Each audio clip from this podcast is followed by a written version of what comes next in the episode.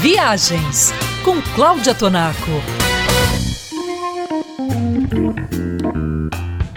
Embarcar com um grupo de amigos para assistir ao show da Madonna é o plano de muita gente. E junto com os planos estão as dúvidas comuns a uma viagem desse tipo. É possível, por exemplo, conseguir passagens mais baratas para um grupo de pessoas? Viagem de grupo é um conceito comum para todas as companhias aéreas, mas elas adotam políticas diferentes para lidar com esses grupos. Para uma empresa aérea, o conceito de grupo pode significar pelo menos 10 pessoas viajando juntas para o mesmo destino no mesmo voo. Para outra, esse número pode ser maior. O ideal é checar essas informações diretamente com a companhia em questão ou com uma agência de viagem de confiança. A vantagem da agência de viagem está no conhecimento profissional, que ajuda infinitamente nesses casos. Um bom agente tem a informação precisa do que é considerado grupo para cada companhia. Outra vantagem é que, em caso de contratempo, é muito mais fácil contatar o seu agente de viagem e ele ainda sabe exatamente os detalhes do seu voo e do seu roteiro. Depois de formado o grupo, o próximo passo é receber a cotação da tarifa de grupo